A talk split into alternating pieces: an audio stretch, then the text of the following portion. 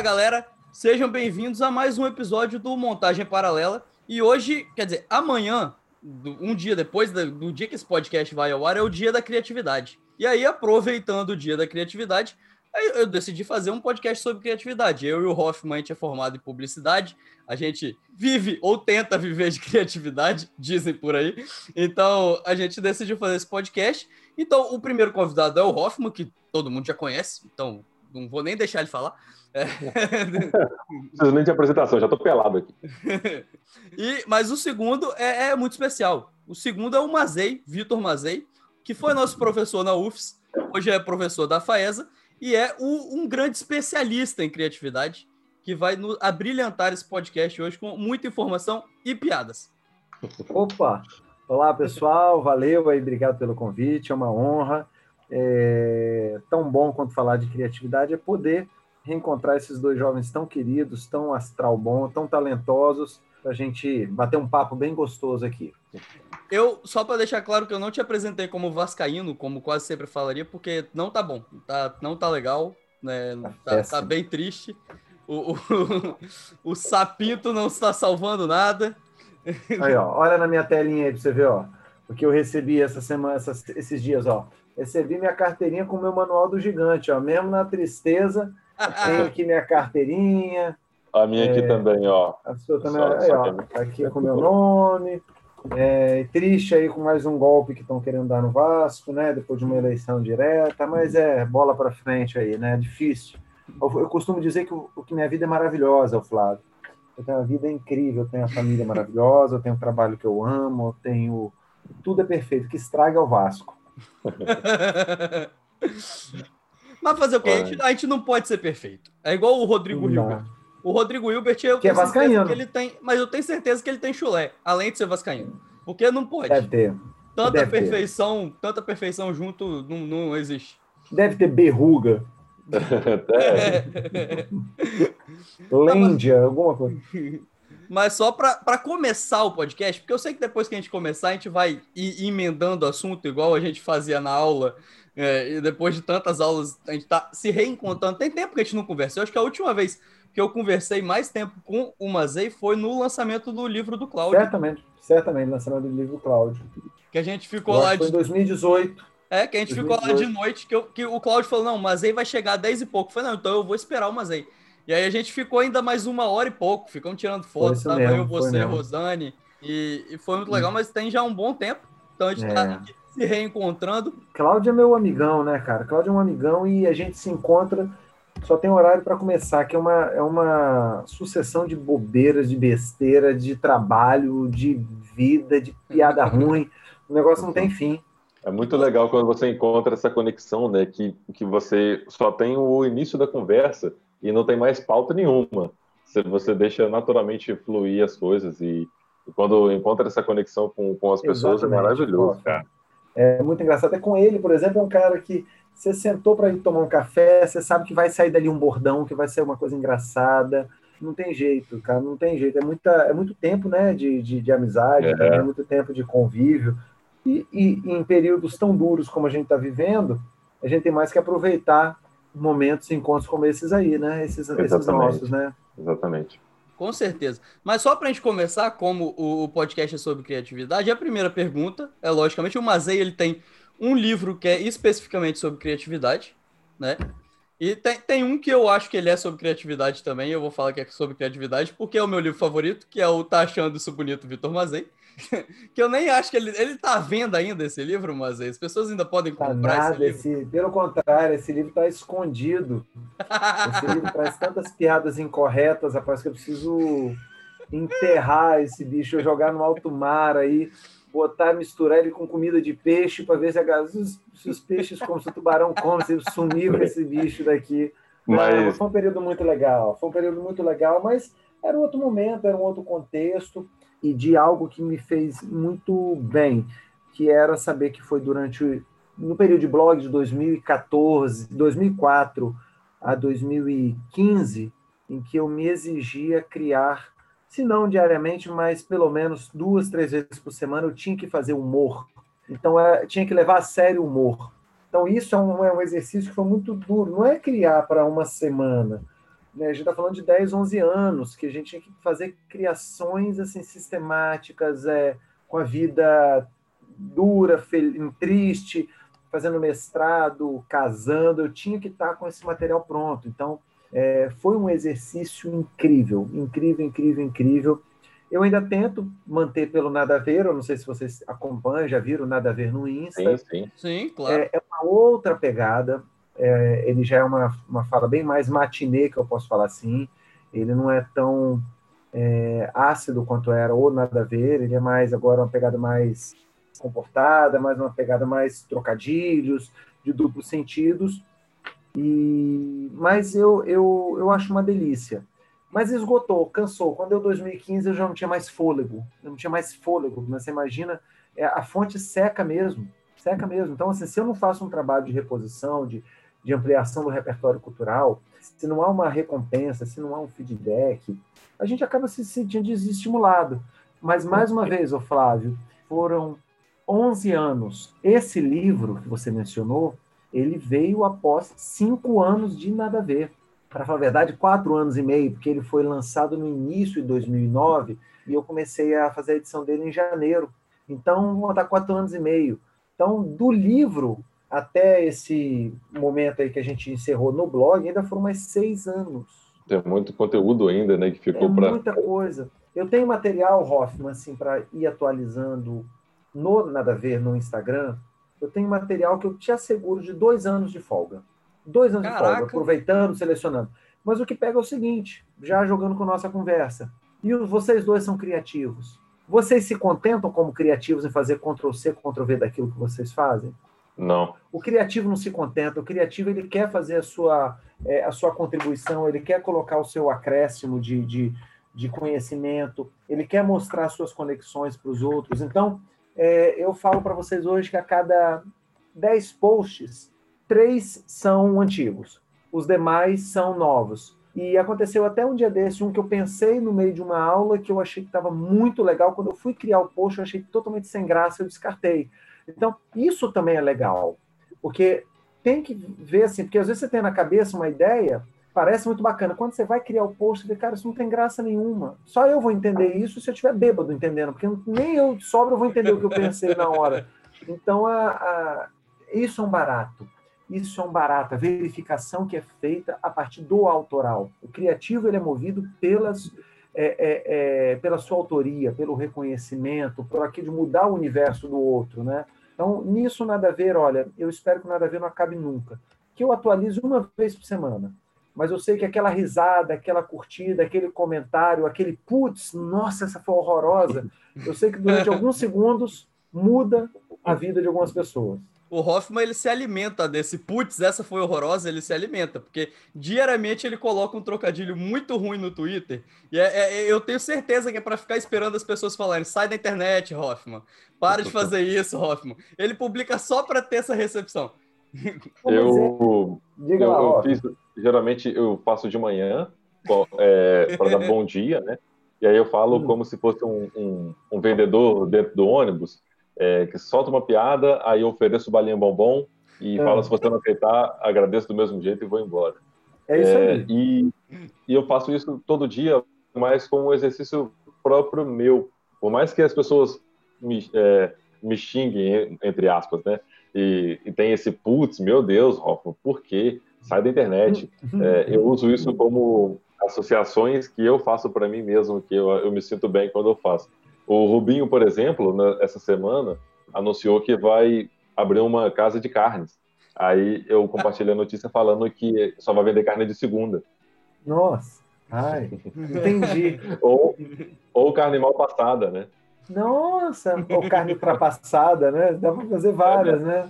É, é, é slow cooking. Tem a técnica de slow cooking, então, é o a do Rubinho. É. Não, então, a, a, eu acho isso tão, tão assim. Como é que eu posso falar assim? Para mim, isso é algo que até que alimenta. Mesmo quando a pessoa fala é horrível, eu acho que a gente muda o cenário, sabe? Da, uhum. da, da pessoa. A pessoa que para no meio de um feed de Instagram com um monte de informação, com uma exposição absurda é, de corpos, de vidas, de relacionamentos, a pessoa parar e falar assim: putz, cara, essa foi muito ruim, você não tem vergonha de existir. Cara, o cara parou para ver as outras coisas para dar uma atenção. Então, eu, eu tenho esse efeito. Eu vou até falar para vocês qual foi a piada que eu pensei, mas ficou muito ruim. Ficou muito ruim. Eu, eu, eu não consegui achar o caminho dela. Até vocês me ajudam aqui, a gente aproveita esse brainstorm aqui coletivo. o que que o Boto apaixonado falou para Bota? Nossa, hoje você tá maior Boto. Nossa! Cara, aí eu falei, cara, ninguém vai entender que Boto é broto. Tá muito ruim isso, aí eu descartei. Então, e vocês sabem disso, o que eu tô falando. Na cabeça, isso é muito hilário. Quando você fala, cara, não, isso não tem graça nenhuma, isso é muito ruim. Isso é muito ruim. Isso aí é nível é, lisérgico de, de piada, assim, é, é criptografia de piada. Então eu achei melhor descartar. Mas fiquei feliz de ter, pelo menos, tentado pensar em alguma coisa diferente. Sim. Ah, sim. Hoje existe um ícone no, nas redes sociais hoje que ele, ele cresceu muito no Facebook, ele passou para o Twitter depois dessa queda, né? de, de, pessoas no Facebook, que é o Francisco José Espíndola. Eu amo, eu amo. Ele é eu uma sigo fonte muito tempo. Ele é maravilhoso é com, com associações, com trocadilhos. Ele consegue falar de coisas, com todos os assuntos possíveis. Eu fico rindo só de lembrar. É, eu adoro, eu também sigo ele. Ele faz, cara, ele é maravilhoso e tem um livro dele também que eu tô querendo comprar há um tempo, porque vale a pena. É uma pessoa que surgiu na internet crescer fazendo trocadilhos, assim, sabe? Ele não é um comediante, mas ele faz associações na cabeça dele. pode ter certeza que o Francisco José eu não conheço, nunca. Eu vi uma vez um trecho numa entrevista dele na Eliana. É, esse cara, ele escreve muito antes de postar. Ele deve pensar em várias ideias. Tem hora que vem até uma sucessão dele, né? Vem uma sequência. Você vê que o cara é um brainstorm ambulante, né? Uhum. É, mas ele deve testar. E muitas ideias devem ser descartadas é, nesse, nesse, processo, né? Então, é, é, o exercício, é a, é a tentativa. É, eu me lembro que há uns três, quatro anos, eu fiz uma piada numa das reuniões da, de, de colegiado da FAESA, era um momento extremamente sério, que eu me orgulho, que eu falei assim, essa piada tem o seu Mazei. E, e, era uma questão sobre arredondar ou não notas de, de, de alguns alunos, tá? alguma situação de arredondar, e aí é, eu soltei no meio de uma reunião super tensa e falei assim: olha, pessoal, eu só quero dizer que eu não sofro desse mal. Eu não sofro desse mal. Aí, Nossa! Pessoal, aí, pessoal, hã? É assim, desse mal. E, bicho, e foi engraçado, porque eu fiquei assim, você apedrejado aqui. O clima ficou tão mais leve, quebrou toda um, uma pegada mais é, pesada que estava na reunião, de, de, de, disputa, aliviou. Claro que poderia ter outra reação. Mas até hoje, quando alguém ouve assim, desse mal, e eu tô perto, eles falam assim, ó, nunca mais consegui ouvir essa palavra desse jeito. É, eu não sofro desse mal. Então, é, é, é, isso. Se também não coloca em prática, se você também não, não tenta, é, o criativo não vai ter a ideia validada. Então, é, acima de tudo, é um sujeito corajoso, né? É humor e criatividade estão sempre muito é, conectados, né? Mas aí eu queria te uhum. perguntar, mas aí se é, acontece contigo a mesma coisa que acontece com humoristas, você que trabalha com criatividade e com humoristas o tempo todo quando as pessoas se encontram na rua querem que sejam engraçados, né? O tempo todo, assim, ah, fala, você é humorista, então faz uma piada. Contigo também acontece isso só que com criatividade. É, esperam que você seja criativo o tempo todo ou você já se resguarda disso é, dizendo que você está no seu período é, sabático de hum. ideia, tá esperando alguma coisa. Vamos lá, vamos, vamos, vamos, vamos, vamos, vamos afunilar essa pergunta. Me dá um exemplo de quem você acha que poderia fazer esse tipo de, de pergunta. Amigos, alunos ou pessoas que não têm muito contato? Eu acho que alunos mais que te conhecem ah. contigo no dia a dia. Os amigos não fazem. Os amigos não sabem porque, por conhecerem, eles sabem que eu sou de uma natureza extremamente tímida. Uhum. Então, ele, amigo, não fala, sou muito mais. É, é, a gente, claro, a gente tá aqui batendo papo, a gente tá rindo aqui, eu, eu tenho um carinho enorme por vocês, e eu, e, e eu considero pessoas, não vão banalizar de falar assim de amigos, até porque a gente não tem, não tem tanto contato, mas são meninos muito queridos que rolou uma, uma, uma sintonia muito grande ali. É, mas é com vocês eu, eu me sentiria à vontade para brincar. É, uhum. Mas o, quando o aluno fala, eu geralmente fico completamente inibido, constrangido, por não entender que, assim, às vezes o, o espaço do, do, descanso, o espaço da família, não é um espaço que eu estou com a cabeça preparada para isso. Uma aula, ela costuma ter umas faíscas de criatividade, de, de, de, de brincadeiras, de trocadilhos. Mas um, tem momentos que eu quero estar sentado com meu filho na praia, só olhando o mar. Eu não estou afim de, de, de, de, encontrar ninguém. Então, assim, os amigos mais próximos de família sabem que, pelo contrário, no dia a dia eu sou uma pessoa extremamente caxias, disciplinada, chata. É, eu falei com o Flávio do horário que a gente gravaria, você viu que foi mais ou menos. Aí eu falei: ó, só tem uma situação, vou botar meu filho para dormir e vem para cá. Uhum. Então, não, não, marcou, tá marcado, não tem isso. É, então, eu não tenho essa coisa do. É, eu preciso esperar o, o equinócio para ser criativo. Não, a criatividade é, é, minha ferramenta. Por exemplo, em tempos de pandemia, em que as aulas é, se tornaram digitais, vocês tiveram aula comigo pelo menos por três, em três disciplinas, se não me engano, vocês sabem que eu não sou uma pessoa de usar slide. Uhum. Eu tive que aprender a usar slide de, maneira, de uma maneira criativa. Então, os slides, eles têm que ter um storytelling.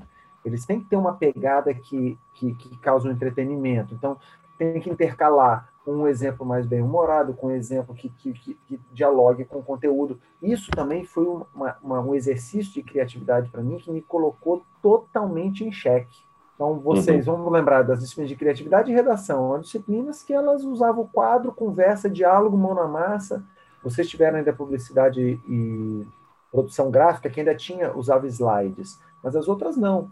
Então, de repente, eu me vi num cenário que eu tive que ser criativo com um slide, que é algo que eu tinha dificuldade. Então, eu vou dar um exemplo, um exemplo bem bobo. É, às vezes estou falando algo e quero mostrar para os alunos um exemplo a mais. Aí eu vou falar assim, olha, vocês vão receber um bônus track. Aí eu coloquei no slide um monte de imagem do biscoito bono. Eu falei assim, vocês agora você recebeu um, um bônus. Você receber bônus. Aí a galera falou assim, ah não, professor, ah não, ah não, ah não. Mas na hora que eu fiz aquele anão, que ele faz o anão, pessoal, a gente sabe, quem está tendo aula online, que a retenção de atenção é muito difícil.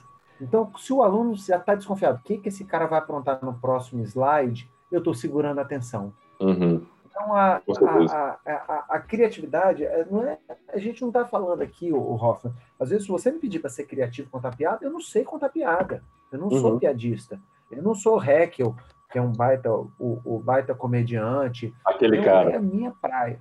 Aquele cara, isso aí. Não é minha praia.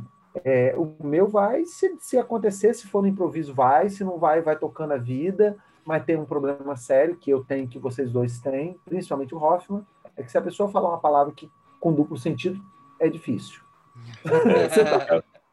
sim, sim. Se a pessoa não, falar já... com duplo sentido, é terrível. Já passei aperto em reunião de, de executivos que eu estava no meio, me botaram lá e aí falaram alguma coisa. E assim, aí eu, eu tenho um amigo que estudou com a gente também, que é o Pipe, ele fez jornalismo, né? Ele é contemporâneo nosso. Eu lembro e, dele, eu lembro. Sim, é um menino magro, esguio, parece um, um bicho-pau. E aí, ele, a gente trabalha junto na Chip, né? Gente, eu sou designer lá. Aí falaram alguma coisa, ele me conhece, ele sabe que eu penso isso. Quando falaram, eu olhei para ele eu abaixei a cabeça, coloquei a mão na boca e eu não podia rir, porque tinha gente de São Paulo, tinha gente de tudo, toda gente, mas por dentro eu estava me desmontando, porque imediatamente você fica pensando esse tipo de coisa é terrível. É, é difícil, cara. É difícil ter essa, essa cabeça assim. Então, pode falar de, de, de, de, situações engraçadas, assim, que é terrível a cabeça? Ficar, pode, claro. Flávio? Você claro. que foge muito ah, aí. Não.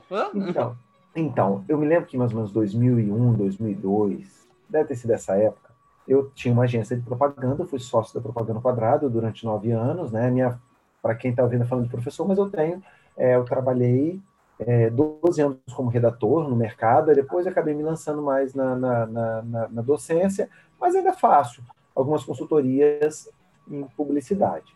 É, mas aí teve uma situação que a gente atendia um cliente aqui no estado, não vou falar o nome, não tem problema falar, mas vamos evitar. É, que era uma marca de cimento. E essa marca de cimento, ela, ela fazia parte de um grupo que era uma multinacional, era um grupo gigante. E nesse dia eles marcaram uma reunião com o presidente da empresa, que estava em Vitória, E ele, o presidente, o superintendente daqui, a assessora do presidente, tal, tal, tal, seria um grupo enorme da empresa que queria conversar sobre o site dessa empresa. E nesse dia deu tudo errado para a agência, que ninguém conseguiu me acompanhar na reunião. Eu tive que ir sozinho na reunião. Então foi, já começou uma situação que foi meio é, intimidante, porque eu estava sozinho numa reunião que veio o presidente de São Paulo no jato dele, com a assessora dele, e aquela, os asseclas do cara todo ali, a comissão técnica do cara toda, e eu ali sozinho. E aí ele falou assim para mim: Não, então, Vida, te chamamos, que a gente quer fazer o nosso site da nossa empresa, é uma empresa de cimento, falei para vocês, e o que a gente não abre mão é que quando digitar o nome da empresa, a gente quer que apareça um saco bem grande na tela.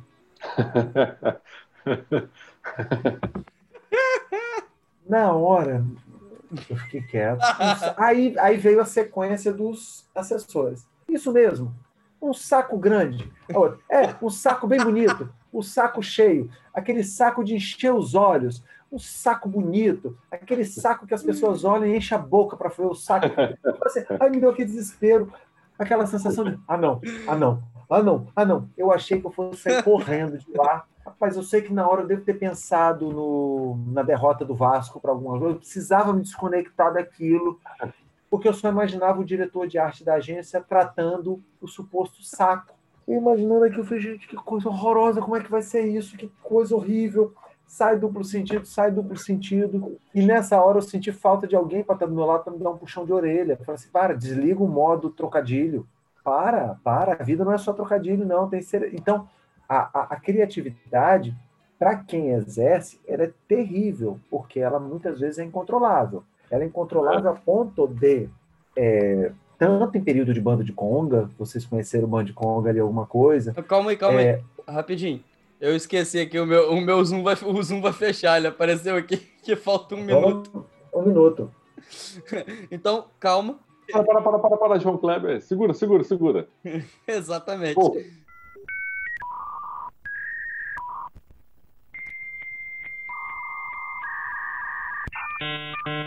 Já vou colocar para gravar exatamente para pegar isso. Hoffman entrando com, com, com piada no nome. É, eu estava fazendo reunião de, de cimento, né? Essa, essa reunião foi um oferecimento de Mazei.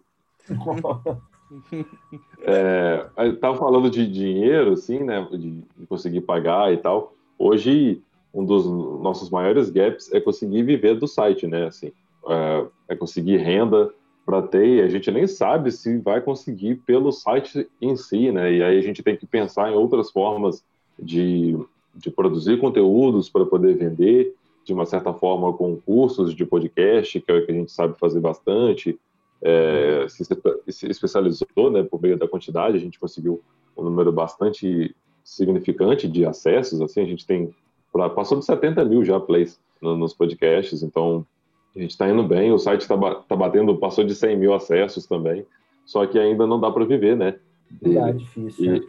E, e, e, viver da criatividade também é difícil, né? De produzir Muito conteúdo e você pensar conteúdo para poder estar tá todo dia fazendo e criando e tal. A gente achou uma forma de conseguir acessos para o site trabalhando com SEO, mas é difícil, é uma tarefa árdua, porque tem que dividir com o seu dia, né? E como internet é constância, não dá para parar. Se você quer crescer, você não pode parar. Então, até nos dias ruins, como você está falando que precisava fazer textos é, bem-humorados ou fazer é, charges, enfim, é, você até em dias ruins e dias pesados, precisa parar para escrever alguma coisa, buscar alguma informação. Isso eu acho que é uma das tarefas mais árduas que tem para quem produz conteúdo, é você estar tá sempre renovando esse estoque de, de coisas e de conseguir fazer o tempo todo, né? Exatamente, exatamente. Hoffman, eu, eu curiosamente, há 15 minutos antes de começar a nossa conversa, é, eu estava falando com minha esposa aqui sobre um, um, perfil também que eu tenho no Instagram, chamado Vix Vinho, que é sobre vinhos. E aí eu estava explicando para ela que a gente diminuiu um pouquinho o ritmo de postagem, tá uma vez por semana, porque tem que fazer foto, tem que fazer um texto, tem que fazer isso, tem que, tem que beber, né? Também tem isso também, né? É, aí você fala assim, ah, mas a beber é a parte mais fácil. Não, não é. Não é só, porque você não bebe mais, você já pensa já numa foto, você já pensa no. É, já, já perde a informalidade do negócio, né? Então, é, E eu estava comentando que em reta final do semestre é muito difícil, porque você não está com cabeça. Mas você não pode se dar o luxo de falar que não estou com cabeça. Você vai ter que fazer a foto, vai ter que produzir, vai ter que dar um jeito de fazer isso. Então, ser criativo não é algo glamuroso. Ser criativo ele é, é suor mesmo, é esforço, é tentativa. Eu me lembro, você vai se lembrar, vocês vão se lembrar disso, quando eu fiz o livro de criatividade, boa parte daquelas produções se deu no período que eu dei aula para vocês. Lembra mais ou menos disso? Lá que eu usava os textos, né? Sim. E eram textos que davam uma lauda ou uma página e meia no Word. Não eram textos longos. Eu, eu gastava em torno de duas horas para escrever um texto daquele. Aí vamos lá, duas horas para escrever um texto, mas vários dias de pesquisa e pelo menos umas quatro ou cinco horas de revisão. A criação, a cereja do bolo, talvez seja a parte mais é, aclamada. Mas existe uma parte que antecede, que é a parte da pesquisa, porque eu tinha que ter um tema, eu tinha que buscar um tema, e eu precisava fazer uma revisão pesada, uma revisão que passava por três, quatro colegas, professores, que me ajudavam nesse uhum. processo.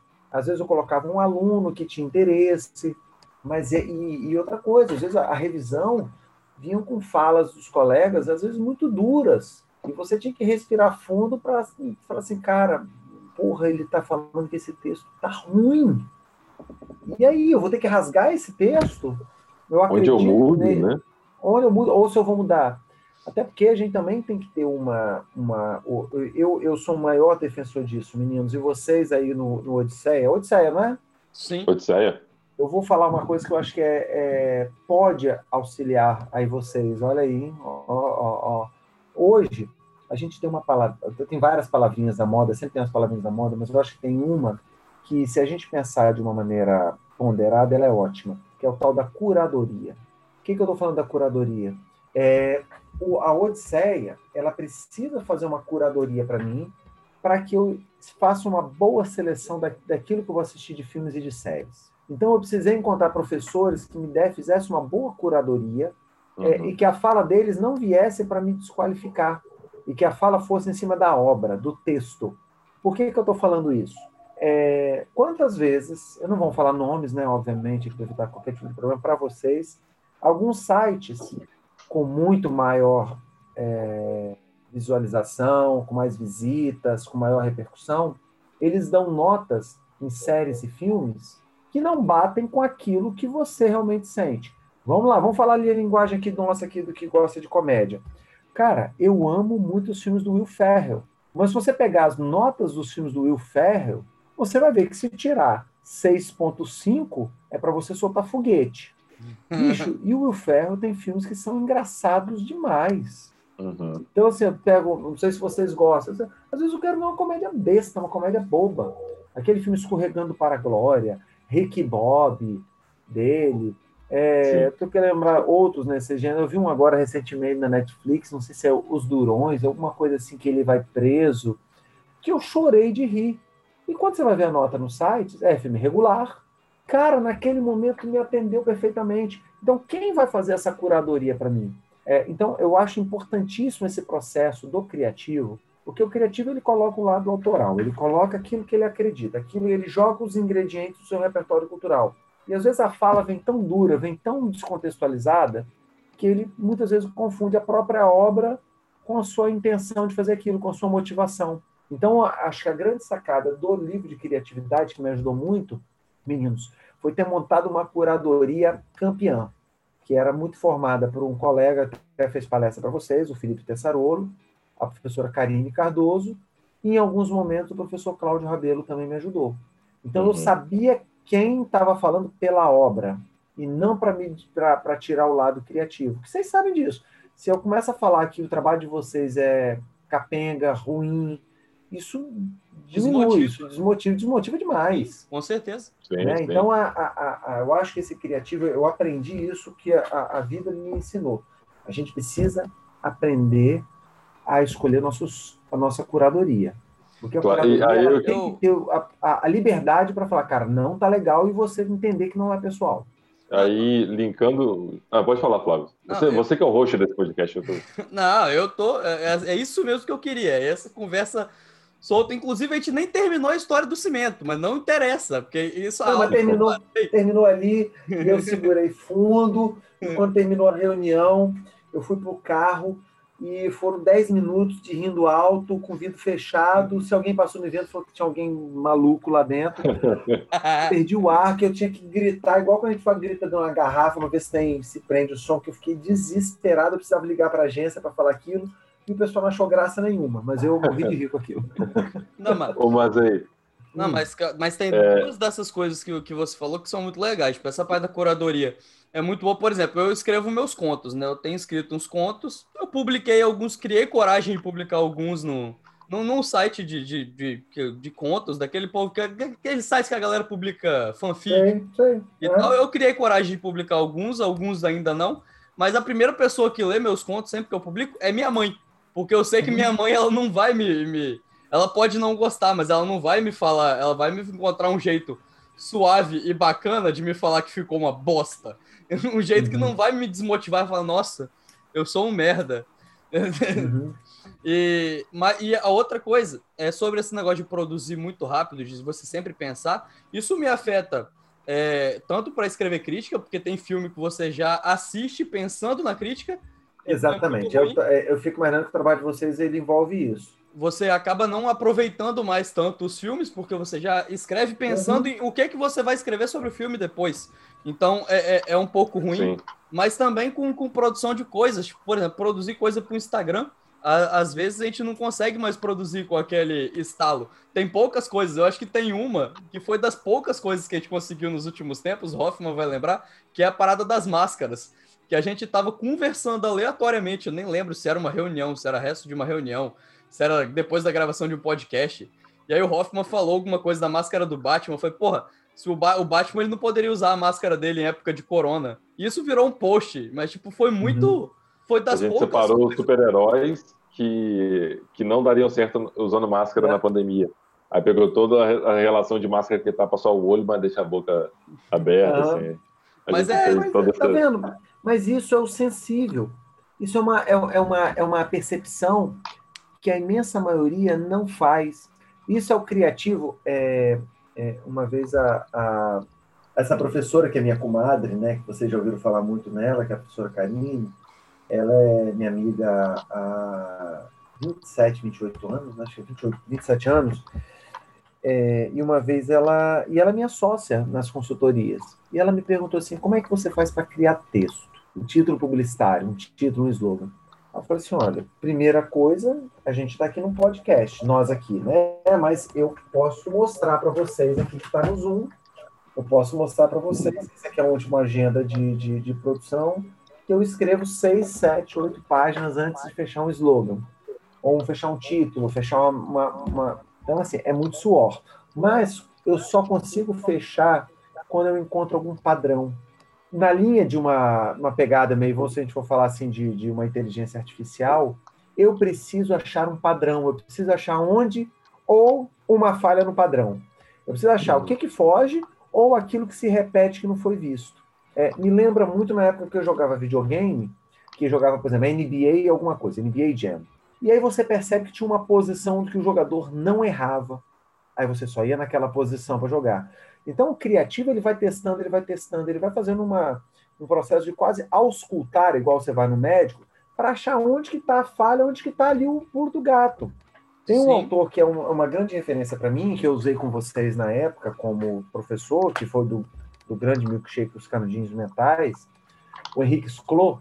Eu participei de uma live com ele, que foi um dos momentos mais especiais desse ano, que ele me convidou para fazer um, um piloto para ele oferecer para o mercado e falou assim: Eu quero fazer esse piloto com você me entrevistando. E isso a gente ofereceu para os nossos alunos. Foi no meio da minha aula. Você imagina você ter aula com. que usar o texto do cara. Eu, eu convidei para ele fazer um vídeo. Você vê que o cara não é à toa que ele é um dos maiores referências em criatividade no Brasil. Chamei e falei: uhum. Henrique, você toparia fazer um vídeo para meus alunos falando que a gente vai trabalhar com o texto dele, dele hoje? O seu texto hoje? Eu falei assim: Cara, vamos fazer diferente. Eu estou querendo fazer um produto novo Vamos fazer essa live na sua aula. Você me entrevista, você pergunta o que você quer para mim. E eu tremi na hora, né? Porque eu falei, caraca, vou entrevistar o ídolo, né? Assim, uhum. a, e aí tem uma das perguntas foi aberta, né? E aí ele soltou uma fala, eu não vou saber reproduzir bem, mas foi tão lindo o que ele falou que mexeu com todo mundo. Que ele falou assim: o criativo deixa de ser criativo quando ele perde a curiosidade.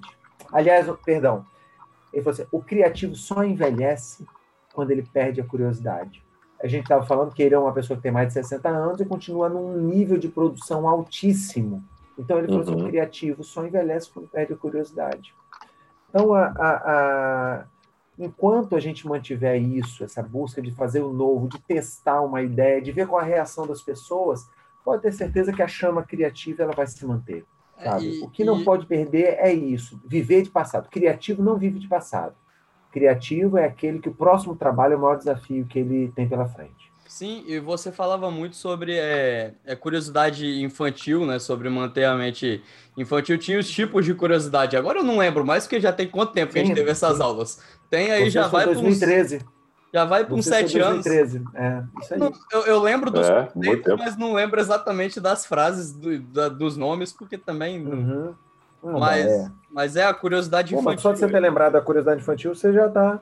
Uhum. Acho que valeu, então. Não, mas eu, eu, tenho, eu tenho um livro aqui do, do de criatividade que eu falei, que é, é de, um, de um tal de Vitor Mazei, não sei se. É, é copia da internet. Mas o, o Paulo Coelho, uhum. ele pode ser. Ele é rechaçado mundialmente sim, sim. É, por algumas coisas, mas ele tem livros que ele fala exatamente dessa criatividade, é, criatividade infantil, né? Nesse, esse olhar infantil das coisas. E eu, eu, lembro de ler uma vez e, e, fazer esse link justamente com a aula, porque ele fala disso. Quando a gente é criança, quando a gente é, é, novo, o nosso olhar é completamente diferente. E quando a gente vai crescendo, absorvendo novas coisas, e quando a gente tem mais repertório para exatamente exercer criatividade de outras formas, a gente deixa de escanteio para fazer é, o que já é comum para a gente e perde esse olhar, o, de, o, olhar de turista que você tanto falava, e o olhar de, de, de criança, que é esse olhar do novo, né? Que você vê coisa, ver as é. coisas com outros olhos, né? Olha que curioso, oh, meninos. Eu hoje eu peguei meu filho na escola e fui na pracinha com ele, levei uma bola, a gente brincou um pouquinho, não tinha ninguém, tava bom, a gente tem que aproveitar agora, né, pandemia. Então, assim, ao mesmo tempo você não pode ficar, tem que ter o distanciamento social, mas também é, tem que fazer um mínimo de atividade física também até para ter um algum tipo de distração, né? E aí eu brincando com meu filho, voltando a pé aqui para casa, agora há pouco, agora, 8 horas da noite. Ele me solta uma no meio da rua, a gente atravessando a rua. Papai, quem é o predador do albatroz? Olha a pergunta que me faz. Quem é o predador do albatroz? Primeiro que albatroz não é uma ave das mais populares, né? Não. Albatroz. Então, olha que o menino me não solta. Tem né? Aí eu falei assim: ah, filho, ah, albatroz deve comer peixe, deve comer lagarto. Ele, não, papai, estou falando de aves que comem o albatroz. Eu falei, ah, bicho, não sei, pô. Ah, não sei. Aí ele falou assim: vamos jantar hoje, papai. Que tal olhar no Google, procurar sobre animais que são predadores do albatroz? Eu falei, ah, tá, tá. Outro dia a gente vê. Amanhã a gente vê, porque você vai ter que dormir depois. Mas, bicho, olha a pergunta que ele me faz. Teve um dia desse que ele acordou de manhã e falou assim: Papai, numa luta entre o tigre e o leão, quem vence? eu falei assim: Acho que o leão. Ele, não, o tigre vence porque o tigre tem essas características. A cabeça do tigre é maior. O tigre nada, o leão não nada. Se não o tigre jogar no mar. Então, aí você fala, bicho, por que, que a gente perde característica infantil, Hoffman? Por quê? Porque é, quando eu dei aula para vocês, eu não tinha filho. Hoje eu tenho um filho de 5 anos.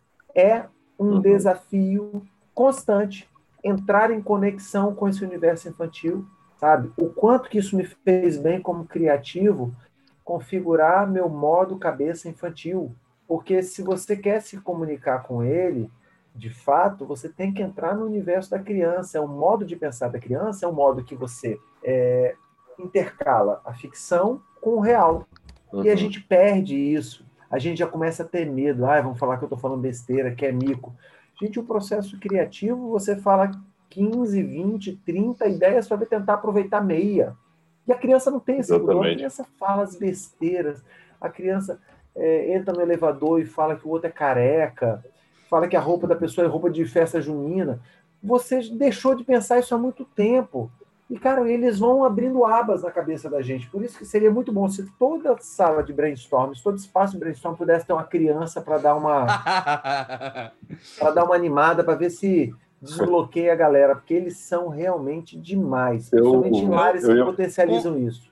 Hã? Eu consigo imaginar um sketch do Porta dos Fundos, de uma reunião de brainstorm com uma criança no meio.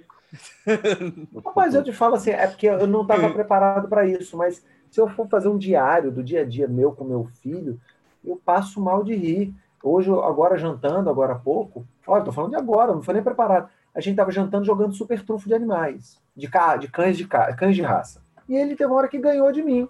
Aí pegou a carta, virou assim e fez assim: erre, erre, erre. Eu falei: que isso, filho? É o pica-pau. Pica-pau. Você se deu mal. O negócio assim, eu falei: porra, que isso, cara? Pica-pau, você se deu mal. Tipo, rimou pra ele. Eles soltam uns negócios. Assim, por que, que a gente não consegue mais pensar? Sabe, a gente precisa. O Henrique Sclou, de novo, citando ele, ele fala que criação é um ato de permissão. Sabe? A gente não se permite ser criativo. A gente tem o medo da crítica. A gente tem medo de ser rotulado. Já o criativo mesmo, criativo raiz, não tem essa não. Sofreu a crítica, sofre, levanta, é, volta por cima e vamos criar. A vida dele é isso, é isso que dá o sentido. O criativo também é o cara que é capaz de criar algo e depois de uma boa repercussão, de ficar olhando a janela, você, opa, hoje eu fiz um negócio legal. Hoje. Tomando um cafezinho, né? Exatamente. Mas sabendo que o próximo desafio é o maior. Então é. é, é eu ia. É... Vamos lá, Rafa. Perdão, mas eu ia te questionar sobre exatamente das suas. É, é, das suas referências, de onde você vai buscando as, as suas referências, porque a gente está fazendo esse podcast aqui, mas a gente está conversando pelo Zoom, e aí eu pude ver que tem o cartaz de Zumbilândia, tem Bacoral, mas tem Mafalda, né? O, o Kino faleceu recentemente, inclusive, Sim. mas tem, tem, tem várias situações, vários livros, é, porque quando a gente vai se especializando em um assunto, é, naturalmente a gente vai lendo muito sobre aquilo. Mas quando é criatividade, eu, eu tenho para mim que ela exige que você tenha acesso a muito mais informações do que só é, livros de criatividade em si, né? E como, como você vai buscar essas informações na sua vida, onde você tem... Eu acredito que o, o Antônio tenha mudado muito essa sua percepção, né? De, de buscar conteúdos. Você tem um, uma enciclopédia mirim em casa, né? Não. Vai que vocês vão quebrar a cara agora. vão quebrar a cara. ai, ai eu acho que, no, no, meu caso, assim, é, eu sou uma pessoa que gosta de ver séries, gosto de ver filmes, mas não chego aos pés de vocês. Eu assisti. Eu, eu tenho, assim, estou falando no, volume de séries, né? Séries e filmes. Eu e minha esposa aqui, geralmente ela escolhe. Nós assistimos semana passada, em uns quatro dias, nós assistimos aquele O Gambito da Rainha. Maravilhoso. Maravilhoso, maravilhoso. Maravilhoso, maravilhoso, maravilhoso. E eu assisto paralelamente, uma vez por semana, Modern Family e Sex Education. Então, esses são aqueles meus, é, meus, digamos, os homeopáticos, né? São aqueles que eu vou assistindo aos poucos e tem um que a gente vai assistindo na pauleira. É, e desses da pauleira já teve Dark, já teve Narcos, já teve vários no processo aí que eu não consigo nem lembrar agora. Bom Dia Verônica, que, tá, que, é, que, é, que, é, que é muito legal, muito bacana. Os filmes que aparecem no caminho. Eu acho que a grande diferença, eu não tenho um volume de leitura e de espectador de filmes comparável com os grandes admiradores. Eu acho que o meu volume é pequeno.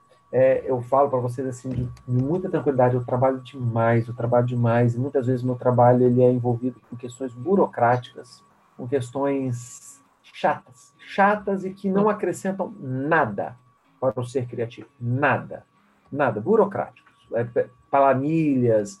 Eu acho que talvez a grande diferença que, o, que veio a partir de Antônio, que aí veio uma outra demanda, veio um outro universo, uma outra realidade, e altamente potencializado pela pandemia, para que eu não perca a dimensão do criativo, é que quando eu tenho contato com essas produções ou contatos com o cotidiano, o meu radar tem que estar mais atento que o normal. O que, que eu estou querendo dizer? Se eu vou tomar um cafezinho, não é só um cafezinho esse cafezinho, que é raro hoje, inclusive cafezinho em época de pandemia, mas estou dando um exemplo, é, é sair da praça ela não pode ser uma ida à praça só para jogar. O meu radar tem que estar atento, tentando capturar o que, que aquilo pode me servir de subsídio para um processo criativo. Então, o, o cotidiano, o dia a dia, ele não pode ser visto como uma rotina repetitiva. Ele tem que ser percebido o seguinte: é um cotidiano que se reinventa e que traz novidades para aquele que consegue enxergar de uma maneira diferente. Então, a, a, a não sei se eu estou sendo claro aqui. Eu não preciso, eu não tenho condições nesse momento de fazer um mergulho numa quantidade de livros que eu gostaria para me aprofundar no assunto. Mas daquilo que eu tenho, no momento que eu sento com meu filho para ver o filme do Scooby-Doo, eu tenho que estar com a minha percepção altamente afiada para tirar o máximo que eu puder daquela experiência. Porque ela é rara, né? Aquela Sim. música do Lenine que, que eu acho que para muita gente, para mim em especial, ela, ela fez muito sentido nesse período de pandemia, né? A vida é tão rara. Então, é, para alguns pode ser um vídeo qualquer. Para mim é mais do que isso. É um momento de, de afeto com a criança, é um momento de troca, é um momento de entrar no mundo dele para ver o que, que ele está vendo, de falar que tem um Falcão Azul, o Bionicão. Eu tenho que entrar nesse universo. Então, eu acho que foi um grande aprendizado para mim que nós estamos cheios de informações de subsídios que formam um sujeito criativo. Agora, o radar, o, o, a percepção, a nossa esponja aqui tem que estar altamente preparada para captar isso. Isso está uma grande diferença. Olha o que eu falei para vocês. Quando eu produzia texto de criatividade, eu precisava me, me, preparar de uma forma absurda. Hoje, a minha preparação ela é, é, é andando na esteira. Ela tem que acontecer no momento que eu estou vivendo. É a sala de aula, é o que com vocês. Para mim, esse momento com vocês é um espaço formativo. É um espaço de formação para mim também. Sim, eu acho que é, é, todo sabe, lugar sem, glamour, é... sem glamorização nenhuma. Não, todo lugar é lugar para você para você ampliar o seu repertório, né? Mas é. o, o, o, ócio criativo, ele também, a gente falava muito sobre o ócio criativo, né? E ele Falava, tem a sua importante. importância. É, e você sabe que é engraçado, né? Eu sou muito fã do Domenico De Masi, e ele traz na obra dele do ócio criativo a questão do teletrabalho. E esse teletrabalho, que hoje a gente chama de home office, ele foi muito deturpado com as ideias de hoje. O home office que ele fala é uma possibilidade de conciliação de uma vida nas empresas e em casa. Mas ele não, não, não, preve, não, não estava prevendo crianças fora de escola, famílias sem os trabalhos, não era isso. É, vamos pensar no exemplo. Eu deixo meu filho no trabalho posso trabalhar em casa, eu consigo fazer. Esse modelo da pandemia ele botou por terra isso, foi tudo junto e misturado, família toda, ninguém. As pessoas, vão dar um exemplo, no meu caso. Eu tinha uma internet super humilde aqui em casa, porque não era o foco nosso. Quando eu me vi tendo que dar aula em casa, eu tive que turbinar a internet. Uhum. É, é, é, no, o, o, o, teletrabalho, o home office para o Domenico De Masi, quando ele criou o ócio lá, o ócio criativo, era uma ideia de você fugir de trânsito, de engarrafamento, de poder ter um trabalho mais em casa, de você fazer, fazer um. É, é, é alternar. Eu não preciso fazer o horário comercial de 8 a 6 para pegar trânsito, para ficar estressado. De tentar ver, ó, o Hoffman gosta de trabalhar à noite. Eu acabei de saber que o Flávio gosta de trabalhar à noite. Por que não suas demandas serem à noite? Os criativos, eles funcionam cada um de um jeito. Eu, particularmente, eu, eu gosto de trabalhar de manhã ou início de tarde. Eu não sou bom de trabalhar à noite. Sabe? Se eu pudesse fazer meu horário, meu horário seria é, de 9 às 15 às 16. Talvez sem almoço, mas trabalhando direto, é, porque é um horário que eu me sinto mais produtivo. O Não. grande debate é: criativo precisa ser cobrado pela entrega e não pelo tempo trabalhado. Esse é um grande equívoco que a gente vê nas empresas. Elas pagam passe. Eu quero o Hoffman na minha empresa de 8 às 16, porque eu estou pagando salário. Quando, é, se eu consigo levar o Hoffman duas vezes lá, outros dias em casa, caso você tenha uma estrutura boa, mas você tem que entregar isso, isso, isso, eu prefiro que você faça isso, é o que eu preciso. Vai passear na, na praia à tarde, porque você vai se oxigenar, você vai cuidar da sua saúde, você vai estar mais saudável para mim.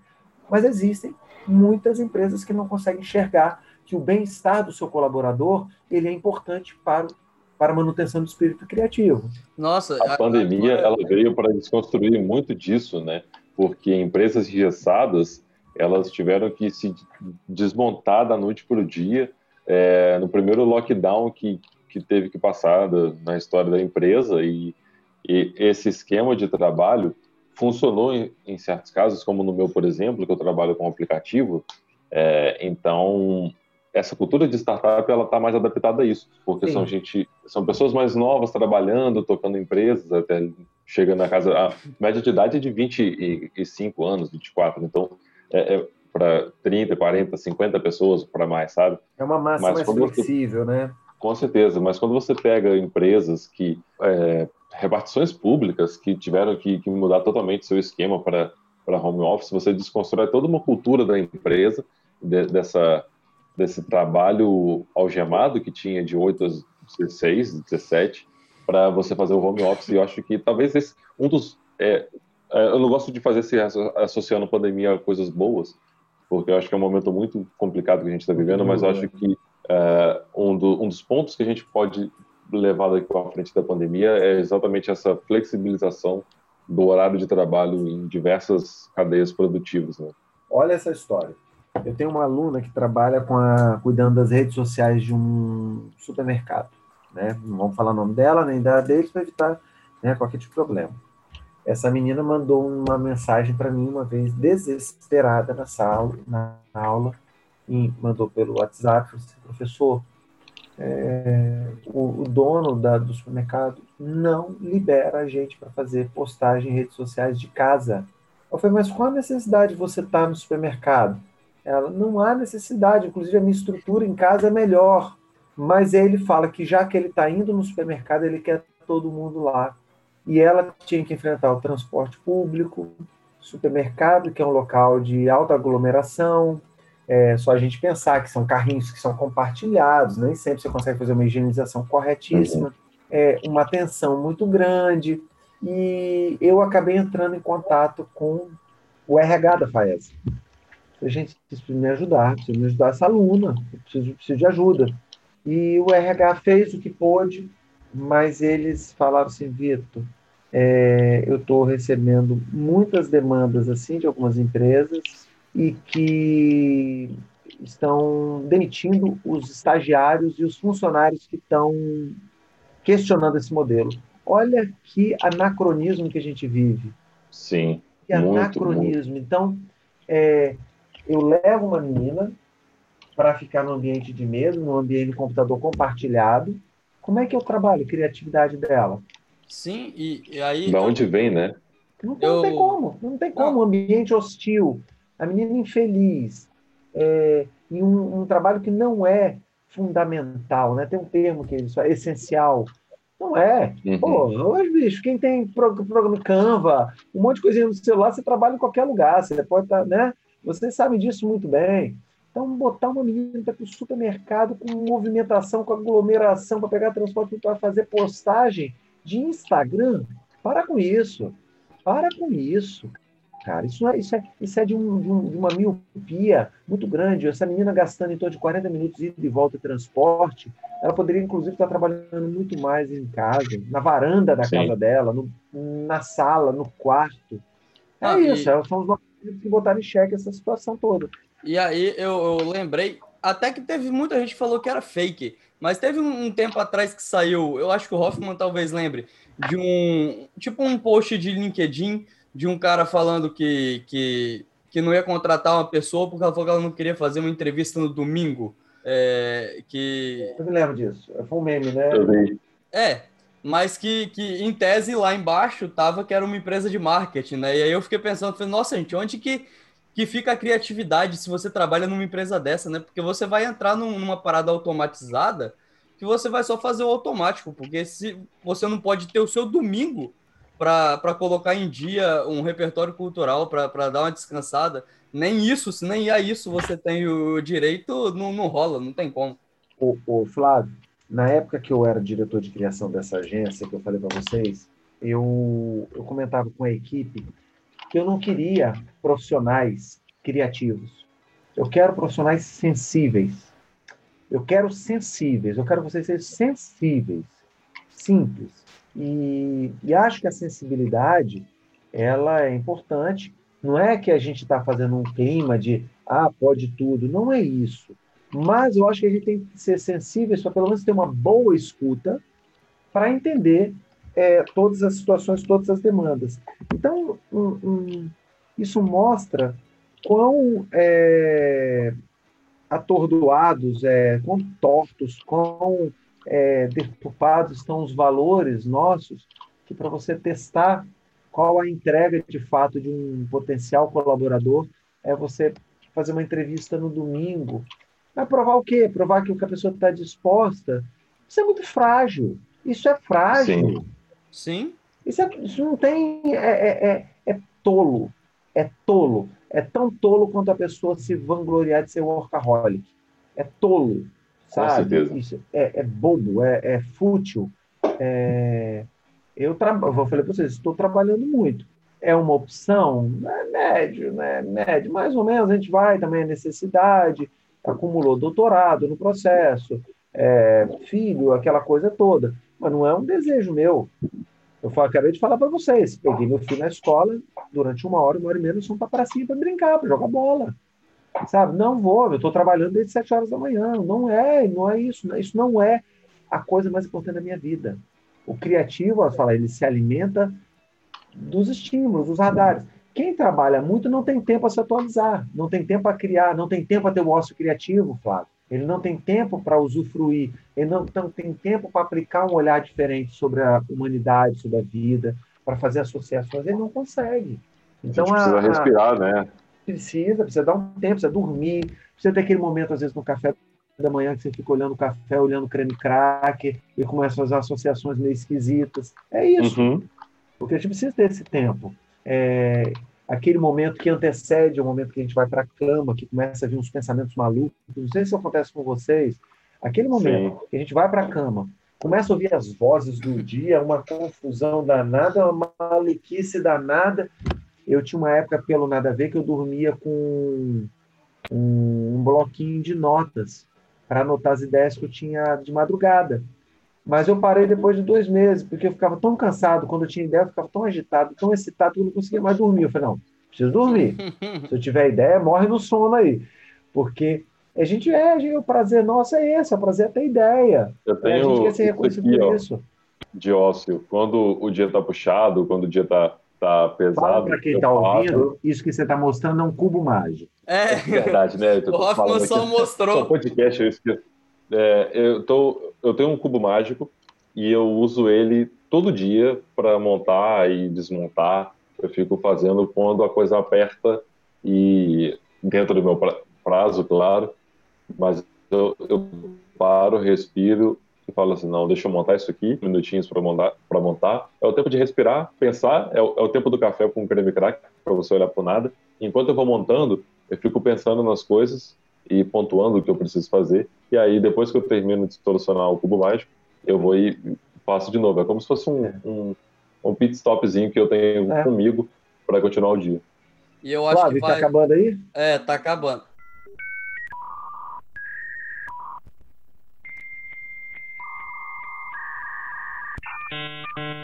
O Zoom parou de novo, só para explicar às pessoas, porque a conversa tá, tá, muito boa e a gente vai se estendendo. Mas eu acho que dessa vez é a última, mas eu sei que você tem que Toma. dormir, tem, tem que, que acordar. Repousar. É... Mas deu tempo lá para botar mais uma. recarregar a tacinha de vinho aqui. Vou botar um pouquinho aqui, aí fica legal. Não, mas é, é, é, é isso, a gente tava falando do ócio. O ócio, ele é super importante, né? Tipo, é, assim como, por exemplo, eu vou dar um outro exemplo que quando esse podcast sair, já vai ter saído o podcast da mostra. A gente teve, a gente fez a cobertura da mostra de São Paulo, eu e o Thiago, e eu assisti 30 filmes seguidos, só que filmes, filmes um pouco mais cabeças, podemos dizer Sim. assim. Então, eu vi filme da Mongólia, eu vi filme de Taiwan, filme sem legenda, uns filmes bem loucos assim que e que eu gosto. Eu gosto muito de ver esse tipo de filme. Então, é tem um lado prazeroso, mas só que depois de escrever 24 críticas seguidas, é, num ritmo muito grande, eu cheguei no ponto onde eu estava muito cansado. Tipo, final de semana cansado, foi né? horroroso, né? porque eu, eu, esgotei completamente. Então, agora eu tô por uma semaninha ali, eu separei essa semana e falo, cara, eu vou ver coisas que eu não preciso escrever, eu vou ver coisas leves. Eu comecei assistindo Bob Esponja. Eu falei, cara, cara eu você tenho matou que... a pau. Eu ia falar isso, eu assisto Bob Esponja com meu filho para porque é muito engraçado, cara. É, é aquilo é um pensamento muito doido do cara que faz o roteiro daquilo do Bob Esponja. Aquilo é muito engraçado. É uma mostra do que é a cabeça, o caos de uma cabeça infantil. Sim. Mas é, é, porque aí tinha acabado de sair o filme novo. Eu falei, cara, eu até falei com o Hoff, eu falei, cara, eu vou assistir para falar na rádio, mas eu não vou escrever, eu não tenho condição de escrever. Eu tô escrevendo sobre os filmes da mostra, mas eu preciso assistir para relaxar. Eu vou assistir. Esse porque... novo é que saiu na Netflix? É. Ah, tá. Porque ele já viu porque... duas vezes e falou que é ótimo. É, esteticamente é muito bonito, né? É muito agradável, né? É, é um, é um 3D, é um 3D diferente. Mas só uhum. que é, é, é aquele filme que eu assisti e falei, cara, assisti. E eu não acho maravilhoso, mas ao mesmo tempo, sempre que eu escrevo a crítica, eu faço questão de falar, cara, é, pode não ser um filme maravilhoso, mas ele cumpriu o que eu precisava, que era relaxar uhum. é isso aí. e, e dane-se. Claro, se eu vou analisar tudo, ele tem seus defeitos em relação a cinema, mas para esse momento, para mim ele foi perfeito, porque ele me deu uma, um detox, porque eu tava ali assistindo uns filmes muito pirados, uns filmes muito que fazem você pensar muito. Eu, eu não queria, eu só queria tipo ver Bob Esponja. Eu não queria pensar. Então, Exatamente. É importante. E a, mas a gente precisa disso. É ao mesmo tempo que a gente.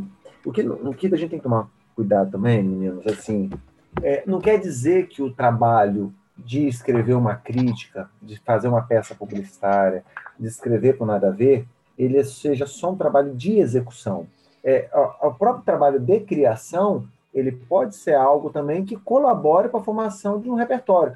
Existe aquela coisa do, do Romário que é muito engraçado, do treino é treino jogo é jogo, mas a, a, isso é engraçado porque a tensão de um momento de criação ela traz, traz vários aprendizados, que é a pressão que você tem, é o prazo, é, é igual o aluno quando está em vésperas de apresentar trabalho. O trabalho foi passado há um mês. O professor, a cada, a cada semana, fala como é que está o trabalho. Ah, estou fazendo, estou começando tal. Quando chega na última semana, ou faltando dois, três dias, o bicho dá um gás, ele acelera aquilo ali. O um Hoffman não, não faz isso. O Hoffman nunca faz isso. Ele não deixa as coisas para a última hora. Ele não edita o podcast no domingo para soltar na segunda. Ele não faz isso. Eu tô sentindo uma espetada aí. Mas ah, eu tô, falando, tô falando, tem gente, cara, que nesse momento ele faz um mergulho tão grande, ele faz um processo de apneia tão grande, que é um processo de execução, de aprendizado, que ele começa a perceber aquilo que durante esse período de 27 dias que antecedeu lá o trabalho, ele não deu atenção. Então, o, o caso aí do que você está falando do, da mostra e do Bob Esponja me lembra muito quando eu assisti Dark. Dark não é uma série, ela se tornou muito cult popular ao mesmo tempo, vamos botar assim, ficou uma coisa meio ali, né? Mas ela não é fácil, ela não é, principalmente à medida que vai entrando na segunda e terceira temporada, não, não é fácil. Uhum. É, dá uma impressão que houve um encher linguiça ali numa hora ali para o negócio render. É, fica um negócio meio estranho, principalmente a segunda temporada, mas ao mesmo tempo que você quer acompanhar, que você está atento, que você está sonhando, porque isso também acontece quando você gosta muito de uma série, quando você gosta de um filme, você sonha, você dorme até mal por causa daquilo, que você sonha com o Noah lá, com, com aquelas figuras lá do, do Dark. Mas também, bicho, aquilo te dá bagagem para você ir no boteco, para você conversar sobre a série. Então, a, a, a gente não pode imaginar que o processo de criação é um processo compartimentalizado. Há o momento da pesquisa, o momento da criação, o momento não, da verificação. Não. Isso tudo bagunça. Porque você vai chegar na hora e falar assim, cara, ó, chegou na hora que eu estava no meio da crítica, eu queria usar uma palavra que eu vi que não existia no dicionário, mas era aquela palavra que representava aquilo que eu queria falar. Então, assim, o processo de, de criação também pode ser um processo de muito aprendizado, e também pode ser um processo de repertório, porque você vive uma apneia, você vive uma, uma, uma imersão, uma pressão tão grande, que você precisa ter um poder de resolução e de criação que no processo de pesquisa você não empregou. Você, ah, tá, tá, marcha uhum. lenta, vamos aí. Não. E na pesquisa, às vezes você aprende, o Hoffman. Vamos lá, hein, Hoffman? Vamos ver se eu vou. Esta é a sua vida, Hoffman. Quantas ferramentas você de Photoshop, de Illustrator, de InDesign você aprendeu porque você tinha uma demanda para entregar em pouco tempo? Você aprendeu naquele momento, na hora? Ah, eu já perdi a conta. Hoje mesmo eu usei uma que eu não estava acostumado a usar, que foi chama Marvel, que é uma de fazer aplicativos compartilhado, né? Você entra na plataforma e constrói o aplicativo. Eu não sabia mexer. Mas eu aprendi na hora, pela intuição, por, por já mexer em outros, né? E aprendi na hora e fui fazendo. Exatamente. Você pode ter ficado uma semana olhando isso, mas na pressão isso aconteceu. Então, é, a gente uhum. precisa é, eu acho que o, o, se eu puder dar uma, uma dica aí para os criativos, é, que não espere o grande momento para fazer disso uma grande pesquisa ou algo que seja modificador, porque os elementos que vão subsidiar a, a pesquisa, a subsidiar uma criação publicitária, ela pode estar tá ali no dia a dia, ela pode estar tá na portaria do seu prédio, ela pode estar tá no bom dia que você dá para um colega, ela pode estar na relação que você tem com seu, seus amigos, com sua namorada, com seu namorado, nas coisas que são muito engraçadas. É, eu acho um exemplo muito bacana é quando você sai com um casal de amigos e você percebe que ele fala alguma coisa que irrita a menina e que irrita o outro, tal, a outra, tal. E você fala, ué, por que você falou isso? E que está irritado? Não vejo motivo para briga, mas só eles internamente sabem aquilo ali. Então, uhum. o criativo ele precisa ter essa sensibilidade, falar, cara, essa é a... isso é o que eu não posso falar, ou isso é o que eu posso falar. Ele precisa ter isso. Eles vão botar numa linguagem mais autoajuda. Ele precisa ter uma, uma, uma chave empática muito mais desenvolvida do que os outros. Ele precisa ser sensível. Senão, ele vai fazer mais do mesmo. Ele vai ser aquilo que eu pegava no pé de vocês no aniversário de Fulano. Quem ganha o presente é você. E que a pessoa que cria isso acha que está abafando. É, mas isso que, que você estava falando é, até ajuda a puxar um, um, outro que eu acho que é um bom assunto para a gente começar a finalizar, que a criatividade ela está em todo lugar, né? Às vezes, por exemplo, a gente fala aqui, é, parece que crítica não é criatividade. Talvez eu não esteja exercendo o ápice da minha criatividade igual eu fazia na faculdade, mas sempre que eu escrevo uma crítica, tem ali um pouco de criatividade, porque você tem que pensar em como formular um texto e tudo mais, e existe algo de criatividade ali. Inclusive, tem um crítico que eu sigo, que é muito interessante que ele falou que a gente estava cobrindo um festival de cinema, né, escrevendo muitos textos seguidos. Ele falou que nenhum crítico pode se chamar, pode se se autodenominar crítico se ele nunca tiver feito cobertura de um festival, porque o festival exige que você escreva muito rápido sobre muitos filmes e você encontre soluções é, para fazer bons textos em cima desses filmes em pouco tempo, porque você não tem a semana inteira para pensar. Você tem uhum. um dia, porque no outro dia você já vai ver outro filme, você já tem que escrever sobre outro filme. Então, é, é, é essa pressão, é, ela é muito legal. Mas a, a criatividade, ela está em todo lugar, né? Tipo, ela não está só no, no, no post do Instagram. Ela tá em todo lugar. Não, como vocês falaram, tá no vendedor de bala bombom, que reinventa, que tenta seduzir, as pessoas sabem que estão cansadas no ônibus, elas estão estressadas, e ele precisa ter um discurso ali envolvente, que atraia. É, eu me lembro, Flávio, eu não sei se vocês conhecem, né? Eu tenho uns cinco anos que eu não acompanho mais porque eu não recebo mais a revista Veja, mas a, a, a o, aquilo que eu mais curtia, aliás, acho que a única coisa que eu curtia mesmo na revista Veja era a jornalista que fazia crítica de cinema, Isabela Boscov. Uhum. uhum. Eu ficava maravilhado com as narrativas dela. Como ela fazia uma contextualização para apresentar o filme, incluía Freud, incluía sei lá o quê. Ela tinha uma, uma, um estilo de escrita extremamente elegante, rico, contextualizado, potente e que eram textos que eram praticamente obras de arte que ela fazia. Tem tempo que eu não acompanho, volto a falar aqui para vocês. Mas era aquilo que eu pegava a revista Veja, quando chegava na casa dos meus pais, eu pegava tudo. Eu ia no, na, na, Isabela Boscov. Olha que doido. É a única crítica de cinema que eu sei pelo nome. Sei assim, daqueles Celso Sabadim, que é das antigas. É... Mas no impresso ou no escrito era ela. Ela é aquela que eu olhava, o texto não era só sobre o filme, o texto era um deleite, o texto era um era uma era uma era algo que encantava, que te fazia você sair rico depois daquela crítica. Então assim, é muito é muito simplório você imaginar que uma pessoa que faz uma crítica de cinema só está falando se aquilo é bom ou ruim. É obviamente que aquilo dialoga com seu, suas escolhas, com seus repertórios. Quantas vezes eu ia na locadora com minha esposa, quando existia locadora, e eu pegava o mesmo filme e olhava que o Omelete dava uma nota e o Adoro Cinema tinha outra totalmente diferente. E a gente fica assim, e agora? Ferrou. Só que a gente começa a entender que o Omelete tinha um tipo de viés, o Adoro Cinema outro. Então, só, esse filme é a pegada de Adoro Cinema. Esse filme não é do o Omelete, tem outro. Quantas vezes eu peguei um filme do Omelete, cara, que tinha uma pegada cult que eu não entendi nada. Mas é. para ele tava com cinco ovinhos lá. Então, é muito difícil, cara. Assim, agora, não, não é desqualificando o Omelete, não, mas o público dele pode ter realmente pactuado com aquilo ali que foi falado. É, é um trabalho muito difícil. Ser criativo não é agradar todo mundo. Pô, nada a ver não agrada todo mundo. Nada a ver deve falar assim, pô, eu tenho certeza que meus alunos devem mostrar para os pais, os pais devem falar assim, na boa, esse é seu professor, tá cara a faculdade. Sério, tá, tá, não, não tá, tá valendo a pena. Não tá valendo a pena, não, na boa. Assim, a gente, professor já é uma classe sofrida. O cara fazendo isso, é ele que está me fazendo sofrer. Então, é... mas tem gente que vibra. Tem gente que, assim, eu, é engraçado. Eu posso, cara, questão de segundos, já tá jogando, já tá compartilhando, já botando stories. Aquilo conectou de alguma forma. É, mas há um esforço, há uma, há, há, um, há uma roupagem, há um tratamento. Achar que ter a ideia, teve, tive a ideia e acabou, é muito ingênuo, tá? É, você tem que pensar que tipo de fonte que você vai utilizar, como é que você vai construir, como é que você vai preparar, você vai fazer um, um plot twist, você vai fazer um ponto de virada nisso, você tem que fazer uma... Tanto que eu falei para vocês a história do Boto, na minha cabeça estava engraçadíssimo. Na hora que eu coloquei não funcionou. Como várias vezes, a gente não funciona. É muito teste, né? Teste, é tentativa, teste.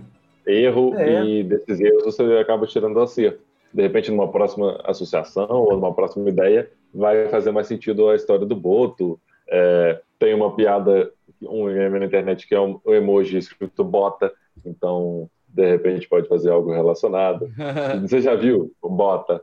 Aí é Não. um emoji com uma bunda gigante, assim. É, é rodando na internet. Eu, eu te passo não depois. Vi esse, não. Esse Agora, o, o, o, o Jô Soares, é, eu, eu acho os livros dele são incríveis, né? E uma Só vez mesmo. perguntaram para ele assim, como é que é o processo de criação dele. Eu acho que ele dá uma pista muito legal, muito legal a pista que ele faz. Olha como vai dar uma clareada para vocês. Ele é um tremendo, um baita artista, multi talentoso, né? Então não dá nem para descrever. E ele fala o seguinte: eu começo a pensar nas minhas ideias, nas minhas histórias, nas minhas piadas pelo final. Então ele está falando que o li, os livros que ele escreve, primeira coisa, ele pensa no final do livro. E ele vai reescrevendo meio que ao contrário. Pensar aí, meninos, naquela ideia daquele filme Amnésia.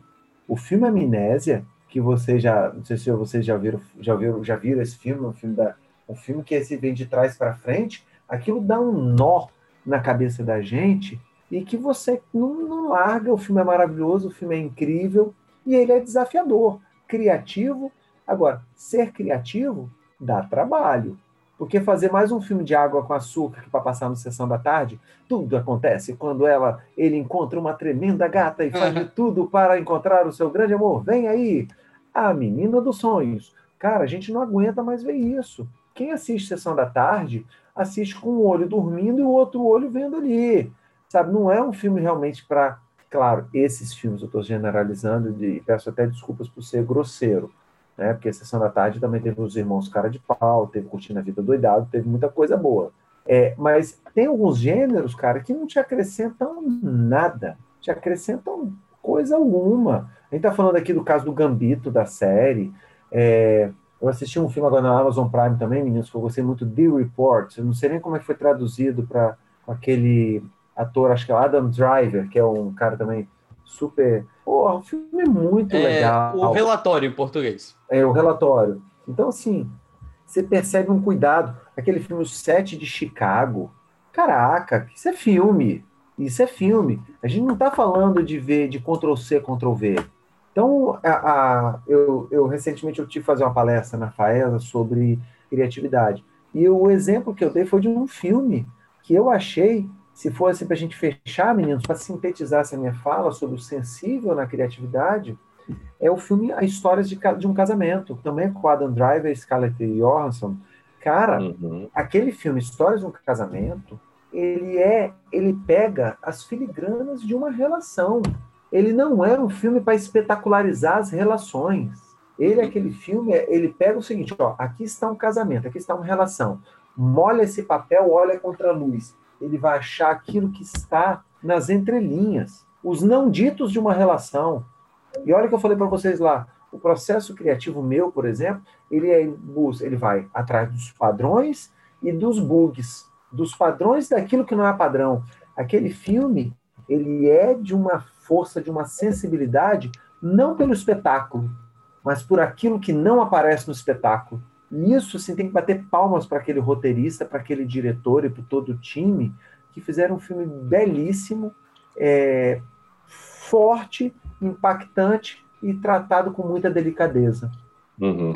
A Lisa de, do, do Simpsons, é, ela fala uma coisa muito que não estou de brincadeira, mas que é verdade, que quem escuta jazz é, vai saber que o, o, você tem que ouvir as notas que o cara não toca para saber o que, que ele está querendo dizer. É, e é muito isso, né? O, o, filme, a criatividade, é muito disso que você deixa de falar a, as suas escolhas, o que você quer fazer, o que você quer se expressar para poder fechar uma ideia. E aí, mas eu queria só te fazer uma pergunta, só para finalizar. Claro. Você sabe por que, que a múmia foi presa no Egito? Porque ela atravessou fora da faixa? Não sei. Porque ela foi pega no esquema de pirâmide. Nossa, cara.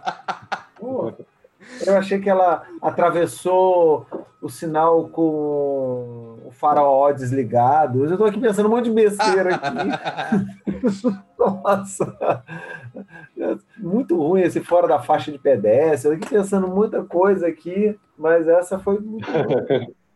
Fechamos com chave de couro, né? Fechamos, fechamos. E, e aí, só para encerrar, é claro, como, como o Mazei é o convidado, é, é, digno que, que você possa falar. Agora o espaço é seu para falar sobre o que você quiser. Se você vai lançar algum livro, se onde que está vendendo seus livros, você pode falar tudo que você quiser, o que você quiser indicar, onde você quiser que as pessoas te sigam. Ah, não, tem sim, mas pede pelo não, menos para as pessoas te, seguir, te seguirem o Nada a Ver no Instagram, se seguir o Nada a Ver no Insta, arroba Nada a Ver no Insta. E quem gostar de vinho, seguir o Vix Vinho, tá bom demais. Eu não, eu não, eu não, já usei esse termo várias vezes, mas eu falo isso com muita é, tranquilidade. Vou falar uma coisa que eu vou falei hoje à tarde, até porque eu não fico fazendo frase, não tem frases feitas, essas, essas coisas. vou falar uma coisa do meu cotidiano, porque o, meu, o cotidiano é o que me alimenta, não é, é esperar o céu se abrir, super insights, não, é, é, é, é o dia a dia. Hoje nós tivemos uma, um resultado do shortlist do Prêmio Colibri. Né? E nós tivemos alguns alunos que foram, que estão lá, né? E eu comentei no meu grupo dos colegas, meus amigos, professores, que eu falei assim, é, algo nessa linha, né? É, o importante nunca é ganhar. O importante ganhar não é o importante. O importante é a participação, o quanto que esses meninos cresceram com essa pressão, o quanto que eles cresceram com o desafio. E esses que foram para o shortlist, eles vão poder marcar uma estrelinha a mais no currículo. Ganhar é algo muito pretensioso, porque eu não sei o que os outros, outros os concorrentes estão fazendo, eu não posso é, controlar o que esses outros criativos estão fazendo. A gente pode cuidar de fazer o melhor, de se esforçar mais, entender que criação é um processo de renúncia, é um processo de, de, de concentração, de entrega, de tentativas, mas é muito pretencioso, Flávio Hoffman, você falar o seguinte: tem que entrar para vencer. É, eu, eu acho aquela música do, do Los Hermanos, a, é, O Vencedor, eu acho a, a, poesia dela a coisa mais linda do mundo. É, e eu que já não quero mais ser o vencedor, que ele, o Marcelo Camelo canta, é, tem uma parte que ele fala assim, que, que o vencedor ele não sabe o que é ter a glória de chorar. Então acho que a gente tem que curtir as dores e os amores da criação, porque isso tudo faz parte do processo. Acho que os obstáculos que estão aí, eles nos movem. E eu acho que o grande barato, pessoal, de uma vida criativa é uma vida com sentido, é uma vida com com aplicação daquilo que a gente acredita, é uma vida autoral, uma vida que busca um reconhecimento, é uma vida que não quer só ser só uma vida ordinária, uma vida comum, é uma vida com significados. Então é, é, é isso que é o convite que eu faço aí para aqueles que querem ser, se querem ser é, ter uma, uma, uma vida criativa, querem agir criativamente, é que não se contentem com medíocre, não se contentem com mais do mesmo, não, não se contentem com Ctrl-C, Ctrl-V. Arrisquem-se, sejam curiosos, é, façam seu grupo de curadoria, porque achar que a vida é medida pelo número de likes ou pelo número de compartilhamentos, eu acho que é uma visão muito estreita do que a gente pode fazer por nós e pelos outros. Então, que é isso. Arrisquem-se. Eu não planejei nada disso, né? É, Mas só falo para vocês muito de coração mesmo. Eu acho que a gente se move muitas vezes por, por coisas muito tolas. Ah, porque tantas pessoas curtiram. Sério, bicho. Às vezes uma pessoa que fala, ó, oh, cara, esse texto que vocês me indicaram um filme, uma série que para mim passou a ser a preferida. É isso que é o parâmetro. É esse que é o parâmetro. É a modificação da vida, a transformação da vida. E não é, situações que podem ser mediadas por robôs e tecnologias e muitas vezes compradas, pagas, que não fazem qualquer tipo de diferença na humanidade, faz nada. Exatamente. É o quanto você modifica a vida das pessoas. E só para concluir a modificação da vida das pessoas, eu tenho que dizer que a maior ameaça aos, alba aos albatrozes é o ser humano. Ah, porque as penas é são usadas para fazer chapéu. E eu pesquisei isso aqui e é isso aí que eu, que eu tenho para dizer. Chapéu de albatroz. Amanhã eu vou, amanhã eu vou tirar uma onda com ele. Ele vai ficar. Ah, é. Mas é um chapéu Obrigado, com aba, aba na frente, atrás. atrás do. Aba atrás, aba na frente. Gostei dessa, essa aí vai ser... E ele vai ficar assustado, mas esse ser humano, hein? Ô, papai, nós temos que. E a fala da criança é o seguinte: nós temos que matar o ser humano. Eu falei, não, meu filho, tem que matar o ser humano. temos que conscientizar. Ele vai falar assim, mas o que é conscientizar? Eu falei, explicar. Hum, tá. Não, tá bom. vai, ser, vai ser assim. Calma, calma, calma, calma, que para variar, não dá para terminar um podcast sobre criatividade sem falar com o mínimo de criatividade possível os recadinhos de sempre. Por que não? Eu não vou mudar nada aqui. São exatamente os mesmos recados de sempre e que eu espero que, que sejam repetitivos para você. Por quê? Porque eu espero que você já tenha entrado lá no PicPay e entrado no Odisseia Clube, que é o nosso clube de assinaturas que já já vai ganhar um plano novo. E para ajudar a gente, ajudar a gente a conseguir aí, quem sabe o que?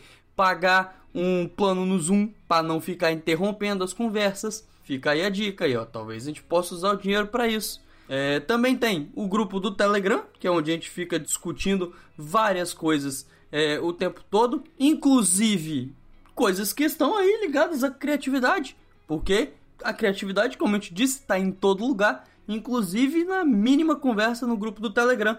Então, entra lá e colabora com a gente. Valeu! 21